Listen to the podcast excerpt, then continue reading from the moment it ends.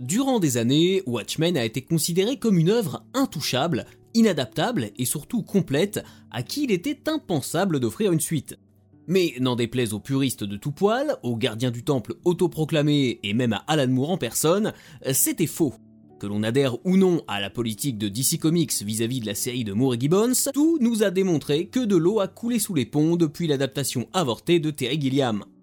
Salut à vous pauvres mortels, je suis Chris et aujourd'hui je vous parle de Rorschach de Tom King et Rory Fornes. De la préquelle Before Watchmen en 2012 à la publication Un brin chaotique de Doomsday Clock, en passant par le film de Zack Snyder et la série HBO de Damon Lindelof, les exemples ne manquent plus quand il s'agit d'occulter le caractère sacré de Watchmen. Si l'on pourrait revenir au cas par cas sur chacune de ces initiatives, elles ont définitivement ouvert la boîte de Pandore, ce que confirme la série Rorschach de Tom King et Rory Fornes, disponible depuis peu en français chez Urban Comics, qui vient une nouvelle fois étoffer la licence Watchmen, cette fois-ci sous l'étiquette du Black Label de DC Comics.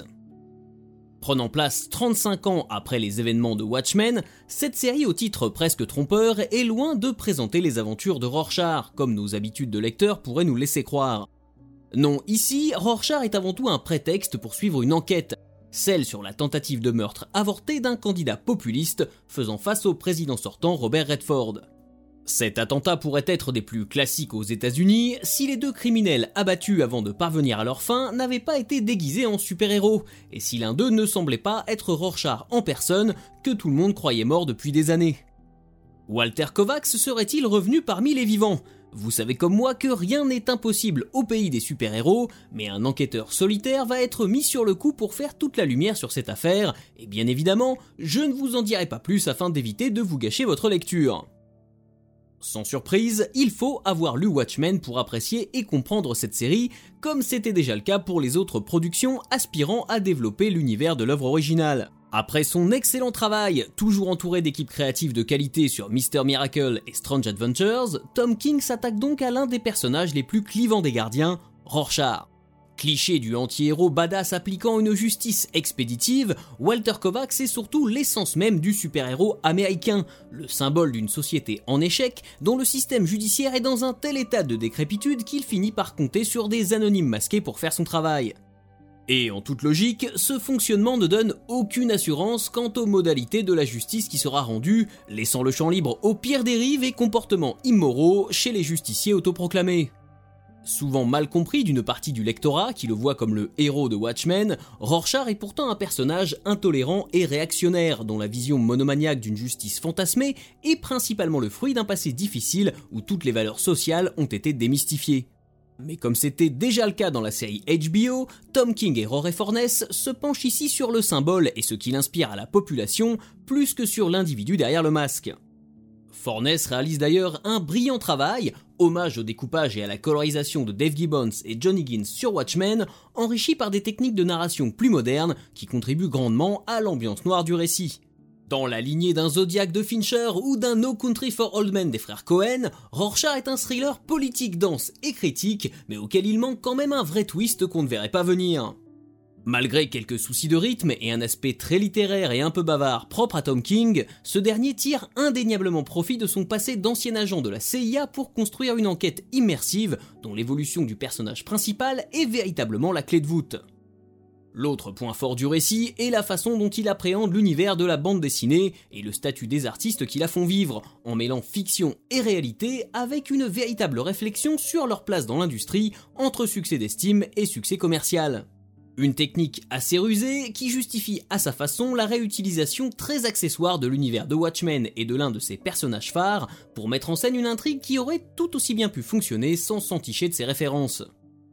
Tom King met aussi en avant les dérives politiques et sociales d'une population laissée pour compte et forcée à se retrancher dans des pratiques militaristes et survivalistes, faute d'espoir et de confiance en son gouvernement, des comportements renforcés par un complotisme ambiant entretenu à la fois par le pouvoir en place et par son opposition, dans le but de servir divers intérêts, encore une fois au détriment des citoyens qui attendent des réponses à leurs questions. À l'heure de l'information en continu et du règne incoercible des réseaux sociaux, la série nous renvoie à la nécessité de recouper les informations et de ne pas tomber dans les biais de confirmation qui nous dispensent des remises en question. Parce que la vraie lutte contre l'obscurantisme commence par la volonté de sortir de sa zone de confort, parfois pour accepter que nous vivons dans une certitude erronée depuis très longtemps. De façon tout à fait paradoxale, la fin ouverte du récit original, laissant libre cours à l'imagination du lecteur quant aux répercussions des actes des différents protagonistes, est aujourd'hui devenue le terreau de plusieurs suites, partant toutes dans des directions très différentes. Car si la série HBO, Doomsday Clock et Rorschach offrent toute une vision de ce que pourrait être la suite de Watchmen, aucune ne s'impose réellement comme canonique, et ça de façon toujours plutôt habile. Restant plus ou moins volontairement dans le flou du cliffhanger terminal de la série de 1986, chacune des pistes explorées se veut une possibilité dans une infinité d'univers, ce qui colle parfaitement à l'esprit de l'œuvre originale. Une œuvre méta sur la bande dessinée de super-héros qui devient encore plus méta au-delà même de son genre premier, et ça à cause des recettes propres au médium qu'elle a déconstruit, il fallait oser. Et si l'on prend un peu de hauteur, le résultat est aussi honnête que naturellement imparfait.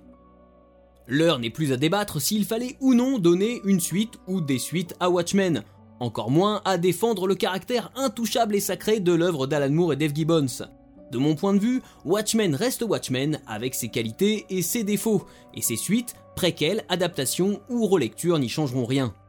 Libre à vous d'ignorer tout ce qui en découle en allant jusqu'à oublier que Watchmen n'aurait pu exister sans les héros de Charlton Comics et le fait même que la bande dessinée américaine possède des codes et des travers immuables. Si Moore et Gibbons ont pu jouer avec des personnages qui n'étaient pas vraiment les leurs pour proposer quelque chose d'aussi radical et novateur, en témoigne le statut culte de leur série plus de 35 ans après sa publication, il n'y a aucune raison que les auteurs d'aujourd'hui ne puissent pas faire de même, d'autant plus quand ils défendent une vision ancrée dans les problématiques actuelles et allant au-delà du simple hommage. Voilà, si cet épisode vous a plu, n'hésitez pas à le partager sur les réseaux sociaux. Je vous rappelle qu'il est disponible sur toutes vos plateformes d'écoute préférées, de Spotify à iTunes, en passant par Deezer et Google Podcast.